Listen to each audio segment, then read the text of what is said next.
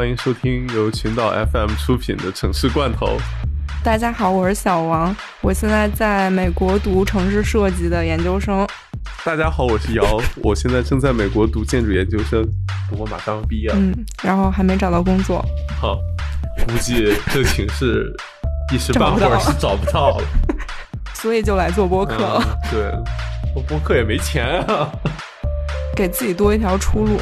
我的愿望是我毕业之前播客可以火，这样我毕业就不用做别的工作了。谢谢大家，希望大家持续收听。在这儿给大家磕头了。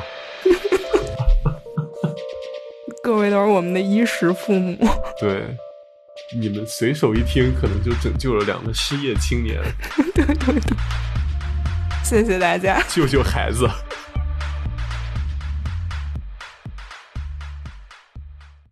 这是我们的第零期，我们想讲一讲我们是谁，以及为什么我们想做这样一档节目，还有我们未来会有哪些内容。我觉得先聊聊我们为什么要做这个节目吧。行，那我们就先来说一下我们为什么要做这么一档节目吧。最早是咱们俩聊天的时候你说的，说觉得城市的消费空间特别有意思。对吧？其实是因为一开始我们想说要给群岛做一个比较休闲的、不那么专业的子栏目嘛，我们就想了几个主意，说有什么是我们作为一个建筑学背景和城市设计背景聊起来既有意思又轻松的，大家又想听的部分。然后我们就想到了城市和当代的消费文化，就是怎么从建筑学和城市的角度来看这个事情。对，而且我觉得消费空间背后特别有意思的是，它一方面是关于人的，就是这个空间包含了使用它的人和背后创立它的人，背后就包含了很多故事。然后另外一方面，它是包含了文化的，很多可能是有一个历史的传承，很多可能是一个新兴的文化的一个展现。另外一部分，它可能关乎城市空间的一些变化。比如说，可能有一些产业或空间，它其实影响了城市的一个整个的构造。对，就我觉得消费文化之于城市文化，就像建筑之于城市空间一样，是一个，哦、对，是一个，就就你想一下，我觉得，我觉得确实是这样，就是一个城市给你的主观感觉，它的消费文化是很重要的一部分吧。嗯嗯，好，不如来聊一聊，就比较。自己跟这个城市 消费空间的，你说你说，就就讲一讲自己体验嘛，就是对对，我觉得我们可以聊一下，嗯，就比如说自己觉得特别有意思的一些消费空间。我先说一个我觉得特别有意思的，就是公共浴室，俗称澡堂子，我觉得这东西特别好玩。是，就你这，你小时候在北京也常去搓澡吗？对，可能南方朋友不是很熟悉。我觉得这个东西一方面有意思，是因为在很多国家都有这个东西。可能有些是公共澡堂子，然后有些是就比如北方的搓澡文化。可能有些国家就是以前那个浴室，它是跟权力和地位有一定关系。还有一些国家可能是温泉方面的。所以就很多国家都有，然后每个国家背后文化还不一样，我觉得还蛮有意思。哎，那你你在北京去的澡堂子，那个搓澡的是东北的还是扬州的？没想到吧，我小时候在东北，并不在北京。哦，那就是那就是你们你正宗东北，就是北北派搓澡是吗？对对对啊，我觉得特别有意思的是，就是去年有一阵儿突然网上有传那个东北 ins 风澡堂子，你有看到吗？我没有看到那是什么东西啊？那特特别强，就是是东北的大家 stereotype 的那种东北大爷或者东北老哥，在一个非常 ins 风的澡堂子吗？一个澡堂子里，对对对对对，特别有意思。真的吗？澡堂子还有 ins 风的吗？对对对。然后网友问：这种澡堂子你还 ins 不 ins？什么玩意儿？我觉得还挺有意思。不是，那你后来你后来去北京还搓过澡吗？北京后来其实有去过，但它就发展成为一种就是比较奢华的那种体验。啊，对对对对，是啊是啊。对，就跟小时候的不一样了。是吗？我那我可能一直都是那种就没有没有特别地道的 local 的澡堂，你知道吗？不知道现在北京还有没有？不是，就那种特别平民的那种澡堂是没有搓澡的，就我们家那边是没搓澡的。哎，这个印象就要追溯到我还穿开裆裤的时候，我妈带我去女澡堂的体验哦。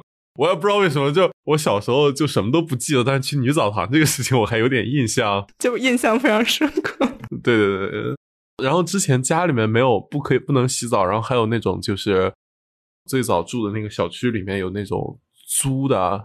就是你，你一家人，然后租一个小小单间儿，然后进去洗个澡，这么高级，对，然后再端着盆回去，一点也不高级，就跟你大学寝室的那种比那稍微大一点儿，就那么一个间儿。那我们寝室不是不是这样的，我们寝室是集体的，对，就差不多那种。我 我去年还看了一个，就是那个讲扬州搓澡和东北搓澡那个区别的，特别好玩，展开讲讲，嗯。因为我没有我没有见过东北搓澡，我家那边都是扬州搓澡，你知道吗？他们就特好玩，有那种有那种 俩人跟你一起搓的，真棒。就就一个擦脸，一个捏脚，你知道吧？然后 特别忙活，帝王享受，就就围着你转。然后就我女朋友是四川人嘛，她就特别不理解这种公共澡堂到底什么样，就一群男的 光着，然后躺成一排，然后上面有另外俩男的在你身上上下翻飞，是怎样一种体验？还有一个地方澡堂特别有意思，就是荷兰。当然，荷兰那种是叫桑拿嘛，然后他们全是裸着进去的，也不分男女。然后特别有意思的是，他们经常会就是一群朋友一起去洗，就比如说我和我的朋友，和我朋友的男朋友和我的男朋友，我们四个人就非常欢乐的在那儿洗，边洗边聊，然后大家都裸着，就是这是一个非常常见的景象，在荷兰的。桑拿间里这么牛逼吗？对对对，你是去过吗？就是在荷兰这样子？不不，我不是很敢去，但是我的朋友和她的男朋友和她的朋友和她的男朋友 大概是去过。哦，好尴尬啊！对的对的，但可能他们会觉得无所谓，所以我感觉就是每个民族的这个背后的文化还挺不一样的。然后特别有意思是我在德国的时候，然后。因为我那时候刚听说了荷兰的这个事儿，我在德国我就又搜了一下桑拿，然后发现就是很多都是只有就是 LGBT 群体可以去的那种，然后装修非常暧昧的那种，所以就又是另外一种文化，我感觉还挺有意思的。就是澡堂吗？对对，就是国内有很多这种澡堂，它是那个上面还有什么餐饮跟酒店是一起的嘛。然后就是你什么去洗澡还赠一顿自助餐什么的，对，所以小时候经常去去那个洗澡，是一个还挺就是时长还挺长的一个活动，一个娱乐活动。对对对对对，就有时候那个高中就有些同学，比如说就不在那个不在市区住嘛，周末来玩啊什么的，然后就从家里面拿一张那个澡堂的卡。然后澡堂卡，对对，就去就去澡堂，就去澡堂玩一宿，你知道吧？就是洗完澡，然后吃个饭，在那个休息大厅里面一躺，然后打打游戏，看看电影，对对对，一条龙。可是现在这个现在这个产业好像已经有点衰微了。对，但是我相信东北澡堂可能会就是迎来一个新的洗澡文化的新纪元，消费升级，网红澡堂，ins 不 ins？对，这玩意儿 ins 有什么用啊？也不能拍照，拍照也发不出来。能拍，它是有就是洗澡区和休闲娱乐区啊，就网上那些照片都是对休闲娱乐区的纹身大哥，特别牛逼。然后我有一朋友也是建筑师嘛。他后来回东北了，他是辽宁人，他现在做韩式汗蒸。我觉得接下来的 接下来的节目可以有一期来请他讲讲东北洗浴文化，我觉得非常好。他是学建筑，然后回去开开了个汗蒸店嘛？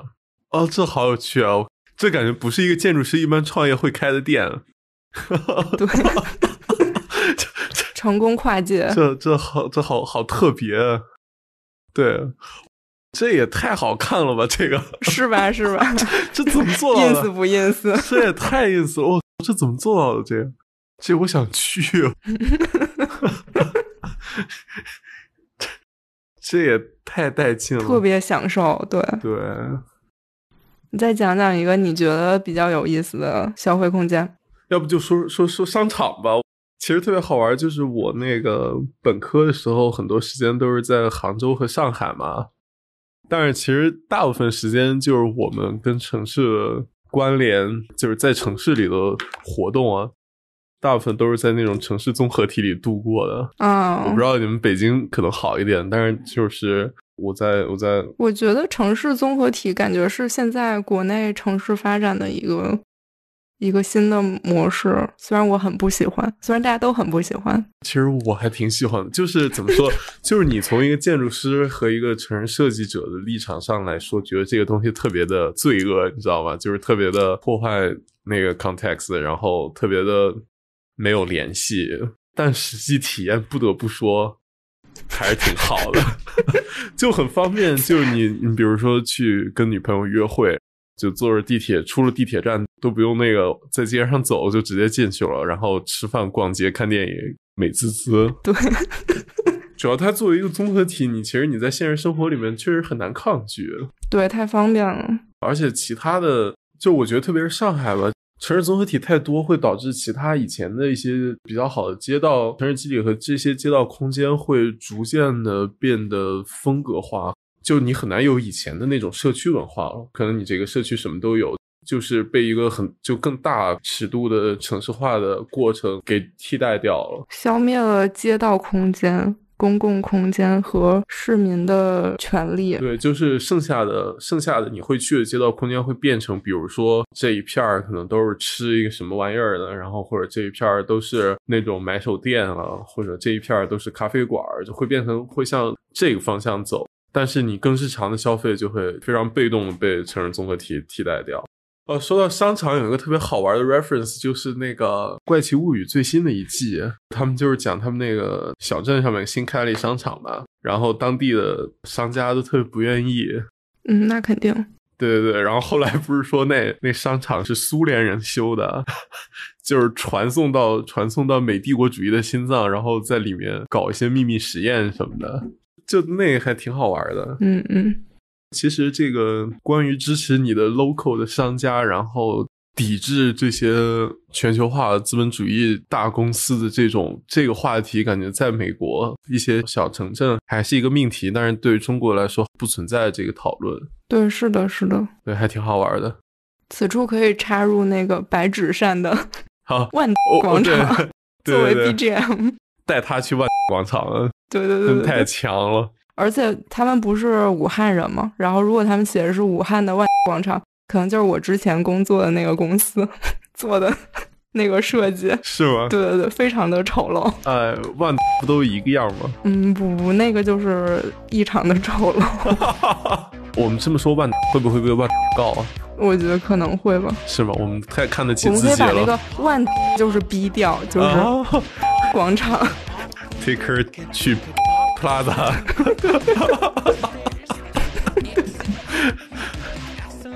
那歌巨牛逼，那歌太强了。主要是 MV 非常牛逼，侵权大户。不是他，他歌词也特别牛逼，虽然你直接听根本听不懂他在唱什么。他就是那个什么王思聪打僵尸啊，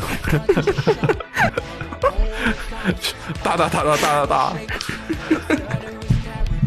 他就是说，王思聪带着一个女的去他家开的万广场，结果进去之后呢，发现不对劲，就是到处都是血肉模糊啊，发现都是丧尸。他就说赶紧去他的办公室，什么拿出他的加特林，大大大大死这帮 motherfucker，然后就大概是这样子。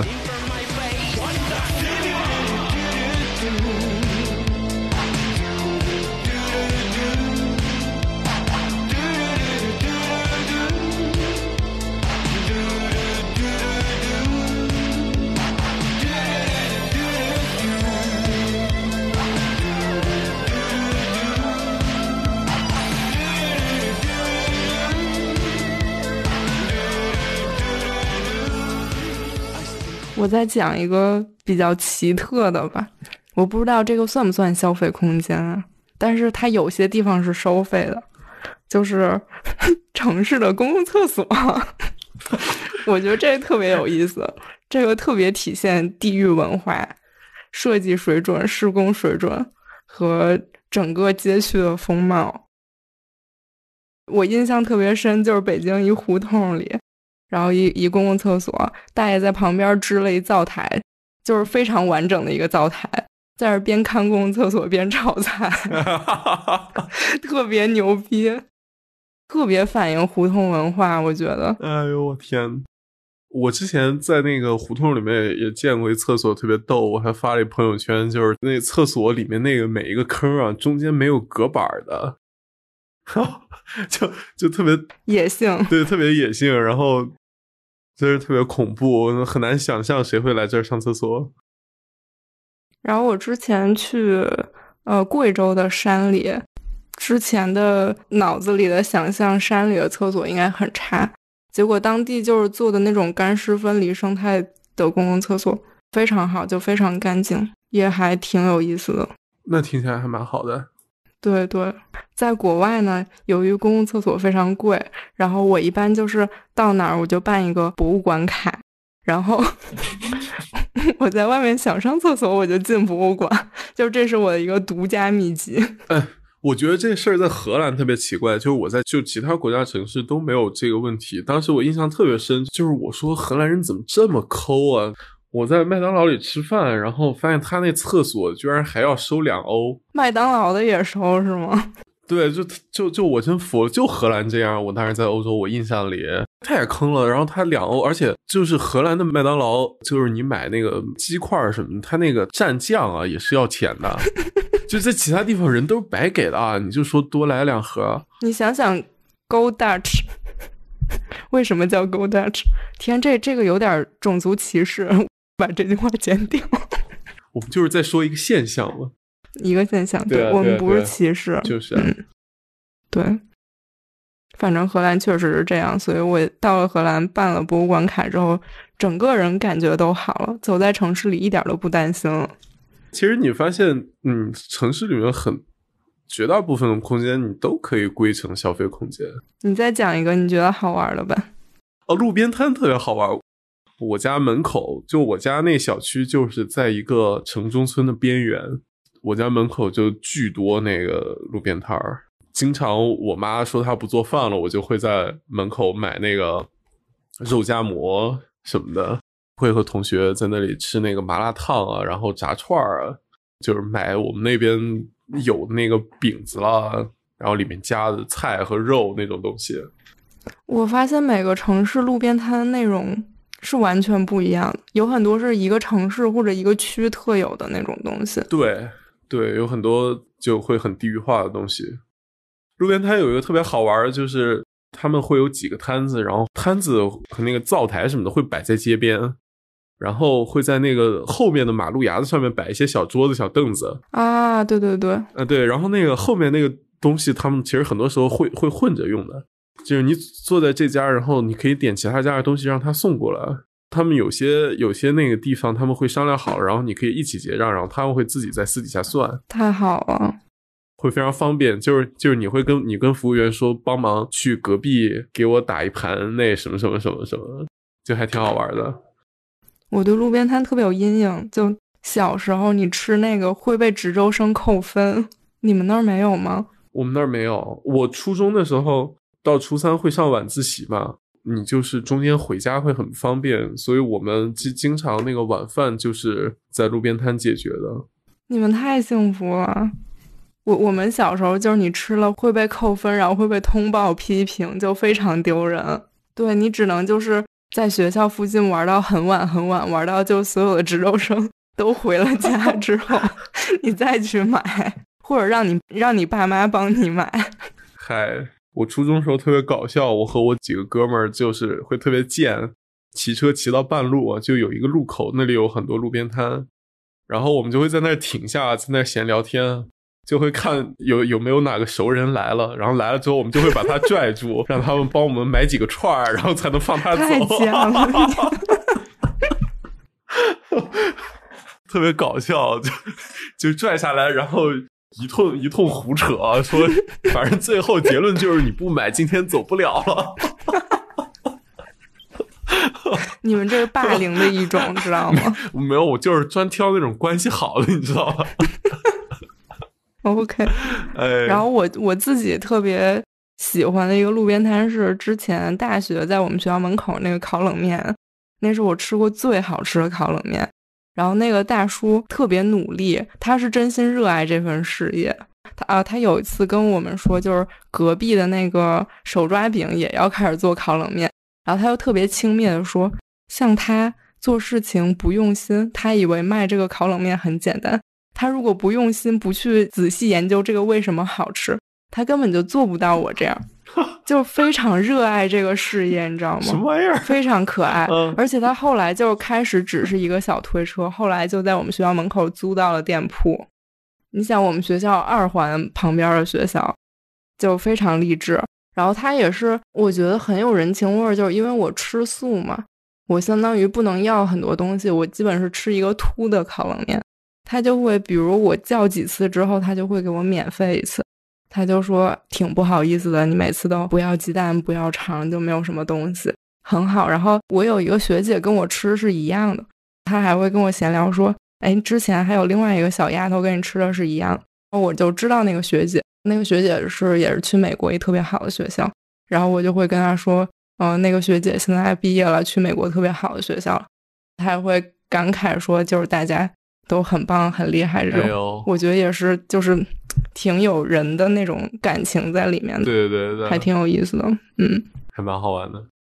呃，对，说起这个路边摊，其实有时候会会有一个特别特别有趣的现象，就是你在一个城市里面卖一种东西的人，都是从另外一个地方来的。啊，对对对对，就我觉得北京这种特别普遍，就是我知道北京有好多那个蛋糕店，那个糕点师傅都是从我家这边一个县过去的。啊，神奇。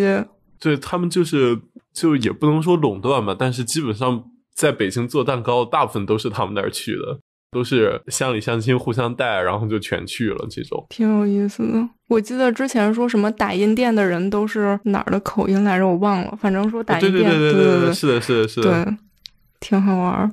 我家那边就是山西有一个县叫高平，那地儿就理发特别有名，然后全山西的理嗯理发师感觉都是打那儿来的。他们来了还会特别骄傲，就是会挂一牌子叫“高频理发”。我小时候一直不理解，就是为什么这人开了这么多店，然后牌面还都特不统一，你知道吗？像沙县小吃似的。然后后来发现他们是一个，就是一个地域品牌，有意思。就还挺好玩的。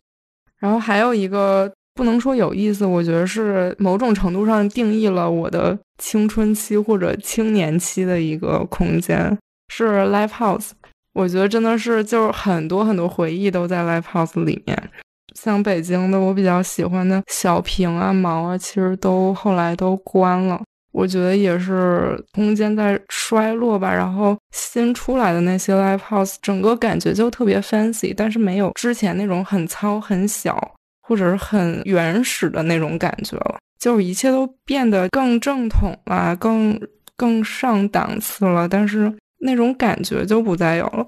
我再也没有见过就是像小平那样的人和舞台是那种距离的，包括你每次一进去那个空间。你会觉得可能有一半以上人都是眼熟的人，就是那样的一个空间，我觉得后面很难再遇到了。之前 Carsy Cars 演出不是在那个月空间嘛？我当时特地回国也是去听了，是我第一次去月空间，我就感觉这个地方特别专业，看起来特别棒，各种东西应有尽有，演出的人也还是以前那些人，但是整个感觉就不太一样了。也可能是我老了，反正就是 live house 相当于定义了我以前的青春期的这这一段儿。嗯，就所以其实你是会觉得很多这些空间变得精致化和专业化是一个问题，是吗？我觉得不好说，可能只是对我个人而言吧。因为你如果从音乐的专业度的角度上来讲，它变得精致化，它的设备可能是会更好。但我觉得空间也是有一个场在的，如果那个空间太大太精致，你就消失那个现场的那种，就你熟悉的氛围消失了，是吗？对那个场的力量可能就变了。但我觉得它也是一定程度的更面向大众了，所以可能也是一件好事儿。你那个 live house，我有一个特好玩的事儿，就是我之前看那个重塑的一纪录片儿，就是他们去欧洲演出，给那个给那个乐队叫什么来着？是叫 Depeche 吗？他们去做嘉宾，然后就觉得前面整个就非常放松，等到了场地之后呢，他们几个就是说腿软了，就是那个是一个几万人的一个演出场地，说国内从来没有见过这样的。对，欧洲好像更偏向于这种。就所以，我我在想，是不是东北大爷去现在那种 ins 风东北澡堂也会有你这种去 live house 就那种物是人非的感觉啊？对哦，没有以前的那种了，说现在来的都是年轻人。我很期待班宇能不能写一个这种背景的文章，什么传统的澡堂文化的消亡。我觉得说到就是这些东西在就是更迭变得更专业化，我觉得我们可以讲一讲。比如现在的社会出现一些以前没有过的空间，在新的这种背景下面可能会产生的一些空间。我我知道一个很好玩的，以前有一本书里有一个概念讲七幺幺城市，就是说那个呃日本的城市很多是被这些便利店定义的嘛，就是你的城市体验其实确实是这样，就是便利店构成了你那个在城市里面整个体验非常重要的一部分。包括其实现在像上海、杭州便利店也慢慢变得特别的重要，而且越来越离不开。然后我是想说，有一个跟这个很像的，就是拿七幺幺城市来类比的话，有一个特别好玩的，就是饿了么城市，或者是那个美团城市，有一类非常好玩的空间，是一些小餐馆，他们是能叫做餐馆吗？他们只送外卖，就他们只需要一个小厨房。像我之前看到一篇文章。啊，好像是好奇心吧，还是哪里？就是有一些商住混合，或者是那个商业的那个楼啊，就专门是做这种租赁的，就一个小隔间一个小隔间的，然后有一条走廊，上面就是外卖小哥在那里拿餐，然后直接就走掉了。神奇。对，其实这种网点。呃，非常好玩，但是它构成了你的日常生活，但是并没有给你带来空间体验。对，我觉得这个和七幺幺都是一种现在的消费文化促成城市空间变革的一个例子。但这个对你说它没有构成空间体验，我觉得确实是，就是这个东西要发展到什么程度？对，就变得非常恐怖。对对，很恐怖，而且它带来的不光是你在那个空间的体验的缺失。还包括你到那个空间一路上的体验的缺失，所以它不光影响那个销售空间，它也影响了整个的城市的公共空间的体验。所以还这个尺度的把握还还挺可怕的，我觉得。对，就是一个从你私密的到完全公共的这个一个过渡的空间体验中间，现在我们有非常大的一节是缺失掉的。就我们都是点对点传送的，从家然后直接眼一闭一睁就在了一个城市综合体或者一个大的商业街里面了。对，我们的未来很可能就是一个没有公共空间的一个未来，或者没有实体公共空间的一个未来。市井和社区消失了。对，跟这个有关的也有，就比如 Uber，它也相当于创造了一个一个移动的小空间。主要是我我想到。咱们俩那个共同好友不是画了一系列的 Uber 司机的那个图嘛？还挺有意思的。我觉得这个是一方面消灭了一部分的公共空间，一方面创造了一个相对私密的公共空间。就它还是公共的，还是你跟一个陌生人之间，而且你会有机会去跟他聊天，去了解他。对，而且而且这种体验现在反倒是还挺难得的，可以跟陌生人产生联系的这种。我觉得 Uber、B N B 都是这种，就是啊，包括你说外卖都是这种虚拟的空间的发展带来的。我觉得还有就是跟人跟以前的生活方式不一样带来的，比如说现在有很多健身房，这个是以前没有的。以前人肯定是他他不需要去健身，但是现在我们反而就是把这个东西割裂了。我们平时是脑力工作，然后要去健身房去进行一部分的体力工作。而且现在健身房很高级了，有很多细分，有很多比如专门只蹬单车的，然后或者是带 DJ 打碟的，就 对，就非常 fancy 的，里面有灯光秀的，就是各种各样的，感觉也也还挺有意思。天啊，我我一直特别抗拒健身房这种地方。哦，我也有一点儿。就我非常在意周围人的眼光，对，我也是。特别是我一直没学会，然后这就变成了一个恶性循环，就是你特别不好意思露怯，在在那样的陌生人面前，你知道吗？所以我去，我只能就是有健身教练才行。我自己我是非常弱鸡，我不敢去。哎，健身教练我太难过了，我好不容易买买到了我们学校那个特便宜的私教课。结果我就我把我把入门课上完了，春假回来就没了。哎呀，我好难过。啊而且还还有另一个是以前没有的，就是我们现在有很多就是对虚拟空间和虚拟场景的依赖，比如比如就是电商网站和电子游戏。嗯，对的，动森。对，我觉得还有一个。现在有的就跟你刚刚说的那个网上购物差不多，就是买手店。我觉得也是全球化背景产生的这种东西。以前可能只有极少数有这种享受类似服务的这种权利，但现在就这种买手店更多就可以走向大众了，可以把很多世界其他地方的一些东西，包括风格啊这些。都可以陈列在一个空间里。对，我们是不是以后可以找一个学 fashion design 的来聊一聊这个？感觉是是一个很好玩的那个。对，确实可以。我觉得我们可以再聊一聊，就是有些空间是新产生的，但是同时也有一些空间是消失了的，就是以前有过的，现在没有消费空间，现在对不存在了。我觉得有一个可以算吧，但是也它还存在，但是以一种非常。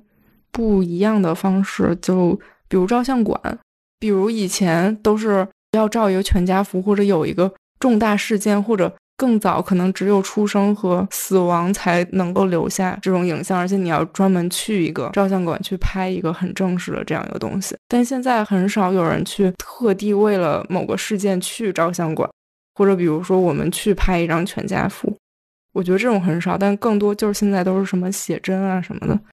或者是精修最美证件照，对对对对对啊！对，说起来这个很好玩，就是呃，说回到城市综合体，像照相馆啊、书店啊，就很多这种在现在的街道空间里面慢慢就生存不下去的，其实都会被城市综合体吸附进去。嗯，对的，就还蛮好玩的。你也说不上它是一个消极的还是积极的。因为如果比如说西西弗斯或者是什么海马体什么，它不开在商场里面的话，它也很难在外面生存吧？那我觉得这是一个恶性循环，就因果关系很难很难理清楚。其实我去年还是前年刚去过一照相馆，就是我家那边的，特别搞笑这个体验。那个摄影师是一个会经常给给我爸什么他们单位拍集体照啊什么的那么个人，然后。说是在我们那片人像拍的非常知名，但是这就巨搞笑。你知道他的他的名字叫做黑白王，这是他真名吗？不是，哦，我以为他，我以为他他的店名叫黑白王，然后大家管他也叫黑白王。他就是那个特别传统的照相馆，然后里面里面挺大的，然后有几面墙，每面墙都有那个背景布，你可以放下来，有两张桌子什么的，特别老。然后他。本人穿的也特老派的那种，就是一垮垮的西装，然后背一个那个像特像一老法师，但是人特别逗，就是会就疯狂的逗你笑，然后让你露出最灿烂的笑容，给你拍张照，听起来好。对对对对对，然后就特特别搞笑。然后我爸对拍出来照片非常满意，但是我觉得给我拍的特像一村干部，你知道吗？然后。这就是你的气质呀！拍的就像一那个下乡那种，看得我贼难受。呃，我们也可以聊一聊关于现在的消费空间精致化和市生化的看法。像你刚才说 Live House 那个，其实就是一个例子嘛。啊，包括 ins 风澡堂也是特别典型的，还有书店啦，然后这些甜品店啦之类的。你是怎么看这个的呢？你会觉得这个？会是一个问题吗？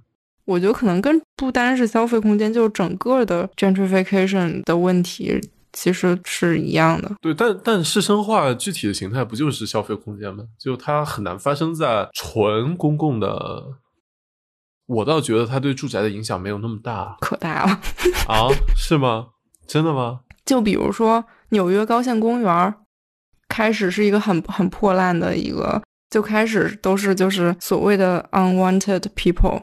但是他整个把高线公园做起来，然后周边的艺术加进来，然后 retail 这种也升级，整个地价完全的上涨。哦，我明白了，我以为你是在说纯室内的那种，那它还是城市空间的那个，它肯定是互相互影响，所以我觉得 gentrification 是一个整体的东西。但高线那片儿就是在在改造之前，以前有那么破吗？很破，然后里面都是一些非法活动的那些。哦，有趣。可是我是觉得它本身那个区位的附加值本身是很高的，它是有那个潜力。对对，它改造是还是因为它的 location 是有那个价值的。高线公园是我们老师当时做的方案。哦，这样子。然后是那个 dealer 他们做的建筑嘛？我我们老师做的 dealer。哦哦，这样子可以 refer 我吗？救救孩子吧！没有，他现在不在，现在不在了。哦，包括那个新最新最新的那个哈森亚尔也是这一样的问题。而且哈森亚尔我觉得比高线还要更 guilty 一点，特别 guilty，就是真的是罪大恶极。对，而且高线公园的问题是，他们做的时候他们没有想到，就在当时那个时期，人们也没有这个概念。再一个，他们只是想把这个空间改善的更好。就他没有预料到，但我觉得高线那个空间最后对对公众的观感上还是非常好的，是过好了。就是它作为一个你可以去的，对，设计的太精致了。但哈森那个真的是，虽然我很想要一份 KPF 的工作，但我不得不说，实在是太罪恶了。哎呦，但高线那边的公寓就是扎哈什么那个楼有好些，它有些 unit 是那个开窗啊。那个视线是在高线的那个高架下面的，就我真不知道那玩意儿怎么能卖得出去，还卖那么贵。就我能完完整的看到他在阳台和他家客厅的活动，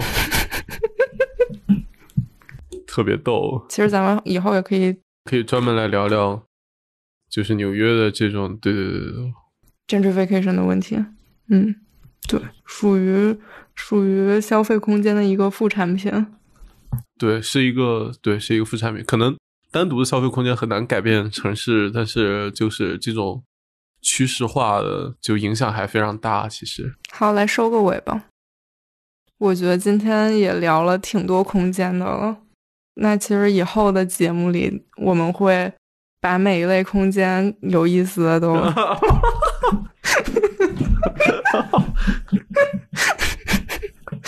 你说吧，我受不了，我太正经了。我也我也很正经啊，我说这种呢，就我们这一期节目可以当做一个导论，让大家对我们这个节目有一个大概的印象。这档栏目，对这档栏目，然后我们每一期节目后面也想给大家推荐一些一些好物分享，就可能是书啊，可能是一些书啊、电影啊。歌啊，也可能是一些比较具体的空间和店，甚至是一些特别具体的东西。对，就带货嘛。因为，因为我们这样说真的好吗？呃，不太好。我们有带货没有带货，我们哪带得起？并没有消费能力啊，就是购买力极差，但物欲极高。